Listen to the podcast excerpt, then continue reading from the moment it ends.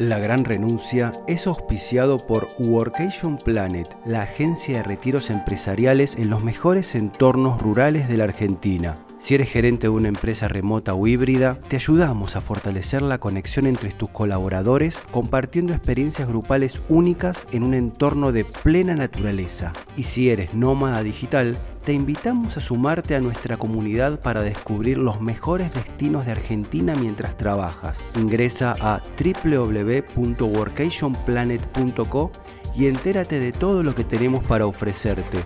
Workation Planet te invita a disfrutar el siguiente episodio de La Gran Renuncia. Bienvenidos a un nuevo capítulo de La Gran Renuncia. Nuestra invitada de hoy es Tali Leibovitz. Es psicóloga con varios años de experiencia en mercadeo y se especializa en desarrollar e implementar estrategias para crear comunidades globales prósperas y comprometidas. Es miembro fundador de Upward Spiral, la comunidad de impacto social en Israel para profesionales motivados por un propósito. Bienvenidos a La Gran Renuncia, claves para una gerencia remota. Tali, bienvenida y gracias por aceptar nuestra invitación. Thank you so much for having me. Happy to be here. Tali, cuando dices que desarrollas comunidades globales, ¿eso qué implica y por qué es importante para ti? So, um, I started my professional career in marketing, and then a few years ago, I transitioned into community building. And um, so I do that as my day to day job, but it's also something that I do just as who I am as a person. It's something I love doing is bringing people together, connecting people around a shared purpose. And uh, one of the communities that I founded is Upward Spiral, which is a social impact community for people that want to uh, work in the space or have been working in the space in Tel Aviv. So for them to get to know each other, and either make you know business connections or find a job in the space so to me community is just the key to um, you know just living you know your best life and getting to know wonderful Leí people. en tu página de LinkedIn que la comunidad debe ser el corazón de toda empresa. ¿Por qué crees que esto es así? ¿Y qué requieren las empresas para desarrollar una comunidad? Mm -hmm. So I think community starts internally at the beginning. I believe that it's really important for companies to build that stronger connection between the employees, between management and the employees. So internal communities is where it really starts. Understanding what people like, kind of connecting different people based on you know their different passions outside of the workplace, finding common ground. Uh, it builds a stronger sense of purpose. It builds a stronger sense of connection to each other and to what the company is doing. And then, of course, depending on what type of company you are, it's also building an external community, whether it's for your product or whether it's for the the mission that you're trying to drive through. Um, you know, there's uh, there's a saying that I that I heard once that I really love, and they say that marketing is one to many, but community is many to many. So when you build that trust and transparency and authenticity and connection with either internally in your team or externally with your customers or clients or potential audience, it really makes all the difference in helping driving everyone forward and making it a win-win situation. Bien, Tali, ¿y cómo puede alguien comenzar a construir su comunidad? Um, it's a very uh, complex answer, I would say. It very much depends on if this is a community that you're building in your own time for your own passion, or if this is a business community. There are so many types. There's product communities, there's brand communities. So um, I would say that the first most important thing is to understand what is your end goal, right? It's very easy to throw out that buzzword and say, let's build a community. But if you don't have a reason behind it, a purpose, or some sort of end goal for this community, um, then it can be a waste of time for yourself and for the potential members that you might bring in. So, in order to do it, it's really to first understand what you want to get out of it. And then, depending on the type of community you're looking to build, there's various different steps and processes to take. Hay una enorme cantidad de nómadas digitales en el mundo y esto tiene un gran efecto de estas personas conociendo diferentes culturas. ¿Qué consideras es este efecto en, estas, uh, en esta actividad que, que de personas que van trabajando y viajando y conociendo otras culturas? I think it's uh, a really beautiful and wonderful opportunity uh, that we live in a world today that allows for many people to be able to do that, to travel and explore different cultures and meet different people. Uh, just like today on this podcast, us connecting over LinkedIn from different countries and different places and different backgrounds. I think it's so special that we can do it now, not just through the screen, but also in person. Um, and I think it's also very important that when you are a digital nomad, or honestly, even when you are a traveler, just travel is for less amount of time. When you're a digital nomad, you get to explore more places for a longer period. But it's important to really take a minute and try to immerse yourself in the culture and really learn about the people, the places, uh, whether it's even, you know, learn about the food, uh, if you can, even a bit of the language. Um, and I think it's it's just great for our own personal growth and for general connection and acceptance and understanding of you know all the different types of people that we have across the world and across the planet. And um, i'm really grateful that i have the opportunity to do that and go places i never thought i would go and meet really special and incredible people. Creo que los nómadas digitales pueden tener una gran influencia en la política o en aspectos sociales ¿Cómo esta comunidad puede ser orientada a tener un mayor efecto en el mundo? I think that the awareness already exists. Um, I will speak for myself personally. I'm part of a bunch of different types of digital nomad communities, whether it's a LinkedIn group or a Facebook group, um, or an actual physical get together community for digital nomads. And it's a discussion that comes up a lot. And I feel even more so every day, more and more awareness is being brought into this space, which is so wonderful to see. So, of course, there's the photos sharing of, you know, the computer with the beautiful beach background and the food and things like that. But I also am seeing from my fellow remote workers and digital nomads more um, of impact and purposeful um, sharing about their journey, whether it's volunteering where they are, whether it's trying to understand how to give working opportunities. A lot of digital nomads are independent workers, right? So they can also hire and contractors in the different places that they go. And so there's more and more conversation around this. And I think if we keep talking about it and we learn from each other of ways to make this special impact, um, whether it's social, environmental, political, like you said, then the potential is honestly endless. So I feel like there's already that awareness. We're not there yet. We're all, it's still a work in progress, even for myself. I'm just really starting out on this journey and still learning how to do it in the best possible way. But I think it's already happening. ¿Y qué se necesita, aparte de un buen manejo de las redes sociales, para construir comunidad? ¿Cuáles serían esas otras herramientas? So, at the end of the day, community definitely does not have to mean online. more and more communities are also becoming in person communities, which is really special. There's also co living communities for remote workers. There's a lot of communities that are based offline.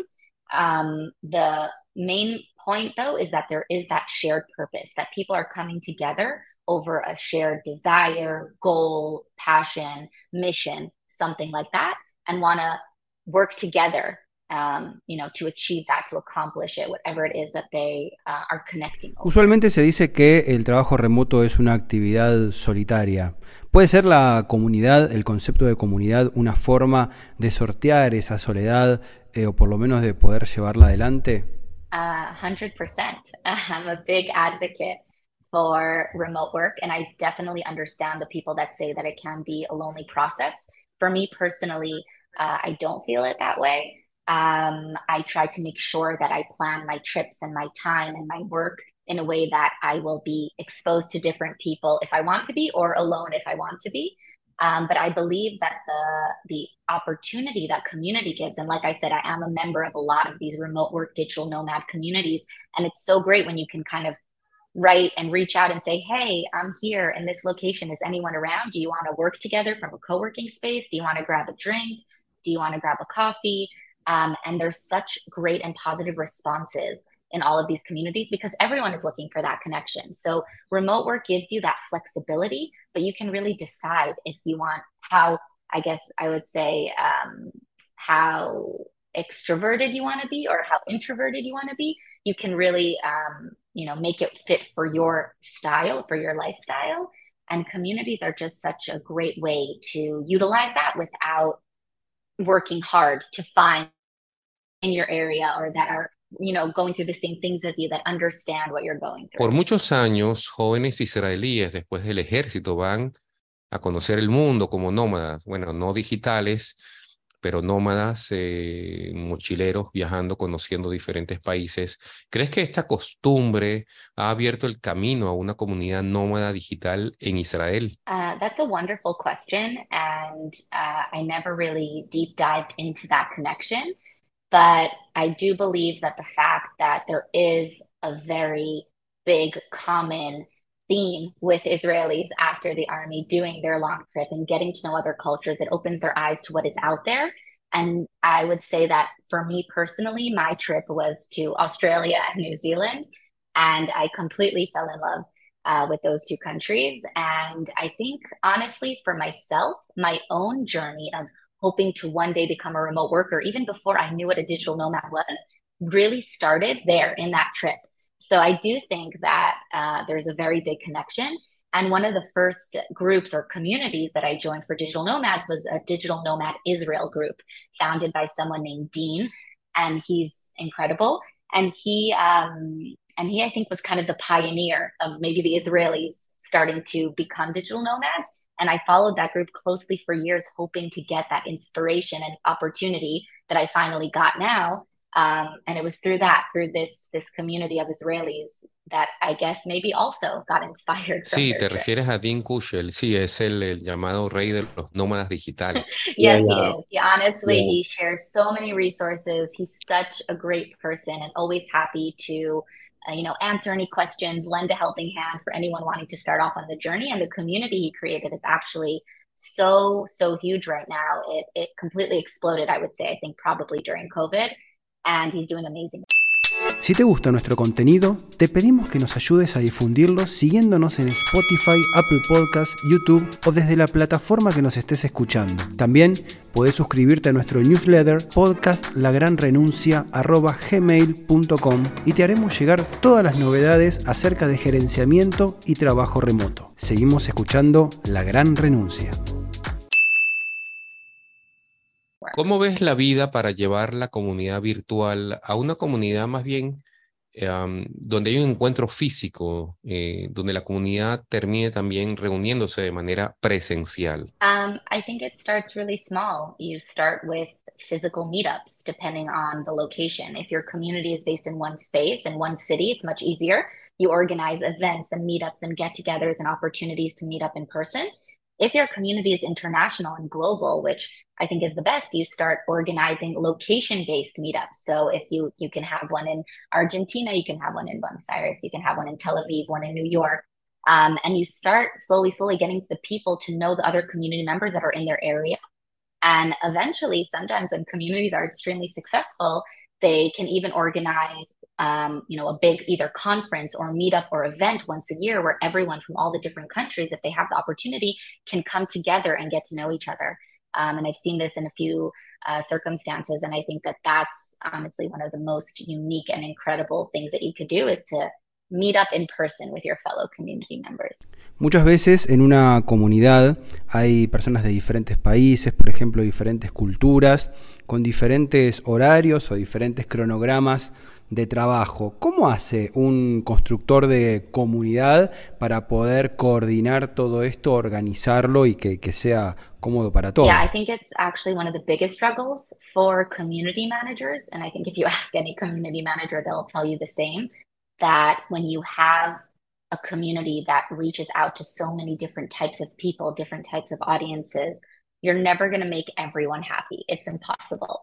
But what you can do is try to find the best way to make it work for as many people as possible.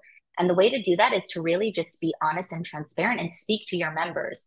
So I can talk about in my previous uh, job, I built a nonprofit community. And the nonprofits they were from all over the world. They were from israel. They were from the united states. They were from the uk and one of the things that i was always worried about and struggling with is you know the timing of our events right? What time works for everyone. It's different time zones. And obviously even though they're all nonprofits and they all have maybe you know a lot of similarities they also have a lot of differences depending on the different countries that they work out from and the first thing that I really did was just reach out, reach out to my members and have conversations with them. I, I called them community chats and I would speak to them and I would say, listen, we are a global and international community. You know, what would be the best for you in terms of timing, in terms of content that you're interested in, in terms of what you want? And the more and more people I spoke to, I tried to find the overlap, the similarities, the commonalities to try and make it work the best for everyone. But again, it's, it's never 100%, but you just do your best. ¿Cómo actúan las empresas en Israel en relación al trabajo remoto?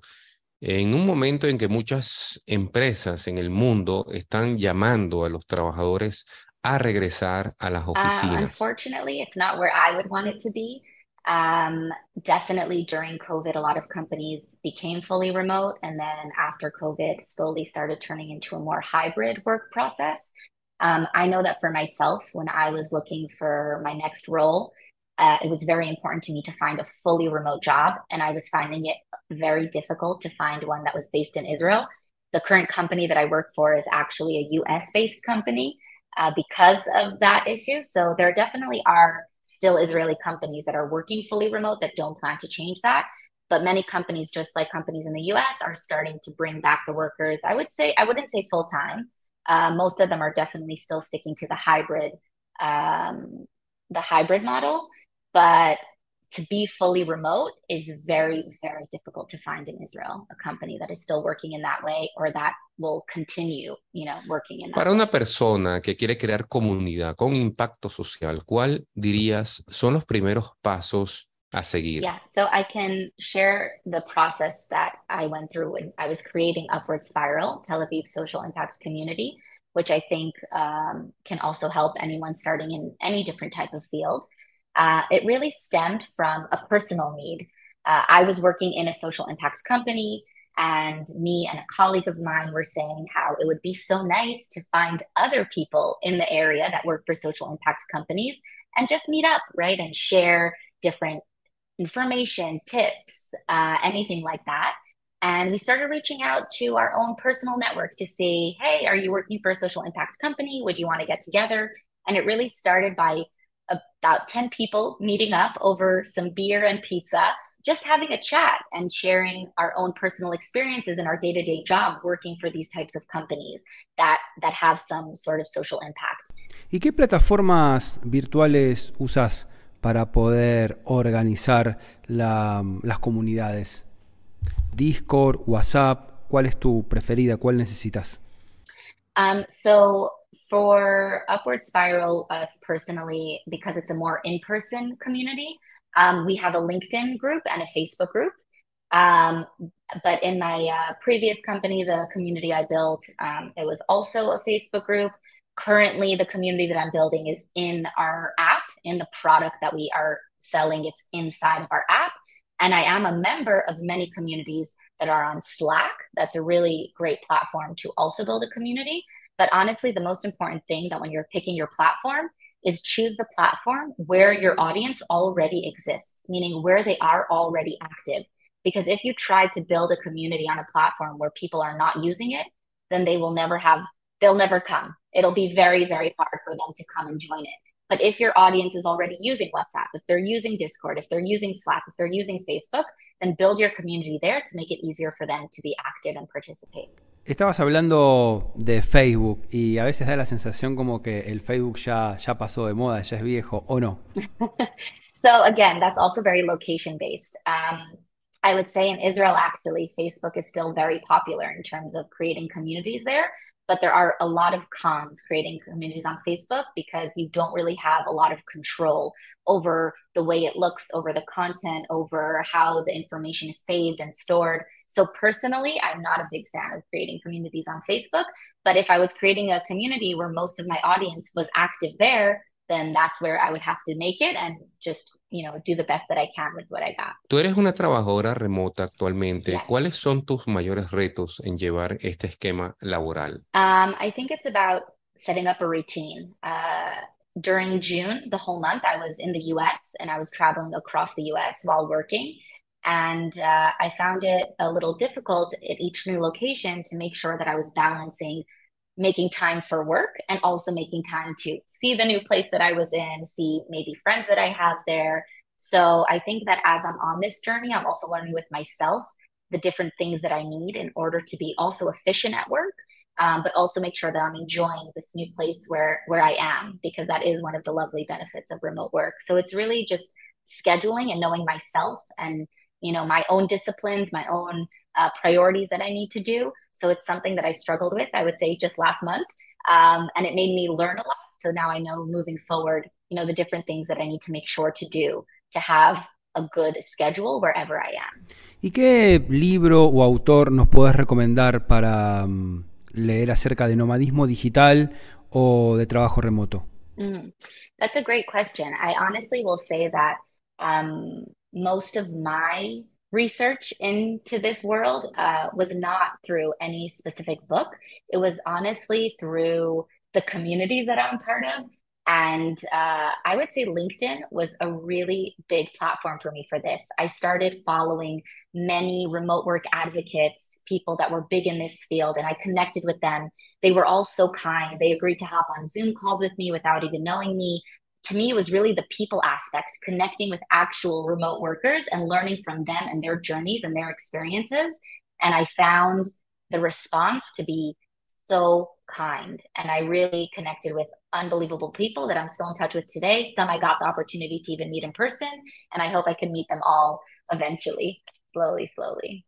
¿Y qué herramientas tecnológicas sugerís para aquellos eh, que quieran empezar a conectarse con la comunidad, con su temática de interés, eh, con su trabajo, su profesión? Ah, yes. So I would say the the tools that I'm using the most for this are uh, LinkedIn, are Slack. I am on Discord as well. I'm honestly, um, I wouldn't say that's high on my list, but for me, the the two biggest ones would be uh, LinkedIn and Slack. Tali, muchísimas gracias por haber estado en la gran renuncia. Fue un gran gusto hablar acerca de comunidades, de trabajo remoto. Muchísimas gracias por el tiempo. Thank you so much for having me. I enjoyed speaking with you as well, and I love that you guys are promoting remote work. Muy bien, y escuchábamos a Tali Lebovitz. Ella es experta en comunidades, un tema que al momento no habíamos tocado en La Gran Renuncia, pero que también merece su tiempo y su desarrollo, porque Robert, como hablábamos fuera de aire, es una, una más de las patas que tiene, por así decirlo, el tema del trabajo remoto.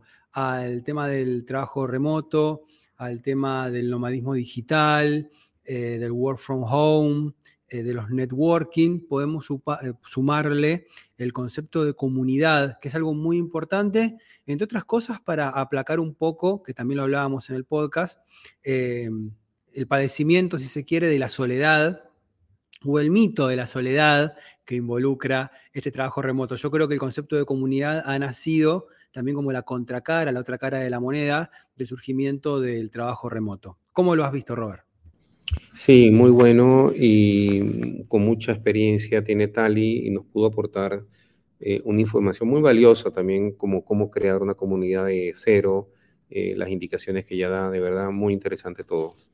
Así es, amigos, gracias por haber estado en este nuevo capítulo de La Gran Renuncia. Para comunicarse con nosotros, lo pueden hacer a través del mail podcast lagranrenuncia.gmail.com y si quieren escucharnos, lo pueden hacer a través de todas las plataformas de podcast como Apple Podcasts, Evox, Spotify o también en YouTube nos encuentran como La Gran Renuncia. Ahora sí, muchísimas gracias por habernos acompañado y hasta el episodio que viene.